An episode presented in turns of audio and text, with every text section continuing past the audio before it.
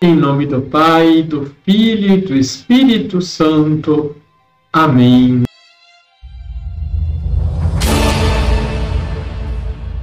Olá, tudo bem com você? Santo Efrem, diácono do século IV, fala-nos do poder de Cristo sobre a morte.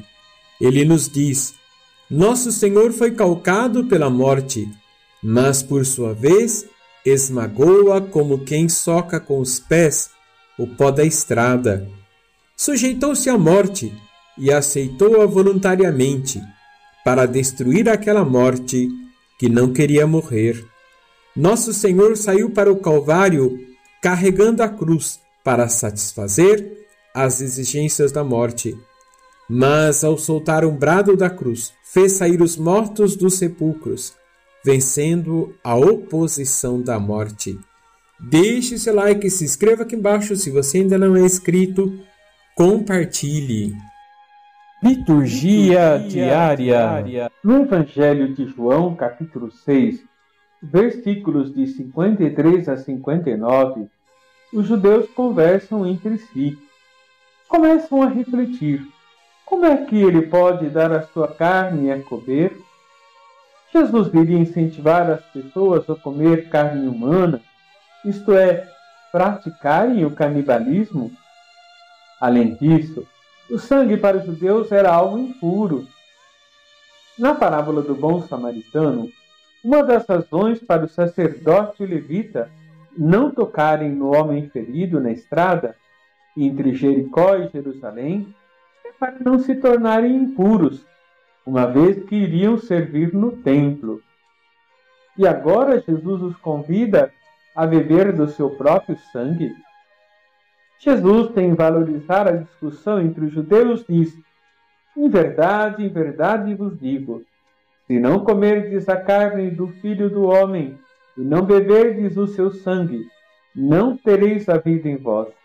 Quem come minha carne e bebe o meu sangue tem a vida eterna, e eu ressuscitarei no último dia, porque minha carne é verdadeira comida e o meu sangue verdadeira bebida. Jesus está se referindo à Eucaristia. A Eucaristia é a presença real de Jesus, seu corpo e sangue, ou seja, a sua vida glorificada. O corpo ressuscitado de Cristo não é um cadáver ressuscitado como o de Lázaro, mas um corpo espiritual totalmente transformado, conforme 1 Coríntios capítulo 15, versículo 44. Receber Jesus eucarístico significa entrar na comunhão com ele, participar da vida divina. Significa ainda ter em nós os mesmos sentimentos e pensamentos de Cristo Jesus. Como se dá esta presença de Jesus na Eucaristia? Não há um Jesus em cada partícula, mas em todas elas, no mundo inteiro, há uma presença única do Senhor. Por isso honramos a presença eucarística de Jesus na menor partícula que encontramos. Além disso, não somos nós que consumimos Jesus, mas nós é que nos tornamos parte dele no seu corpo místico. Na Sagrada Comunhão, participamos do corpo místico de Cristo. Nesse sentido, é que ele nos diz: Quem come a minha carne e bebe o meu sangue, permanece em mim e eu nele. Vamos sentar.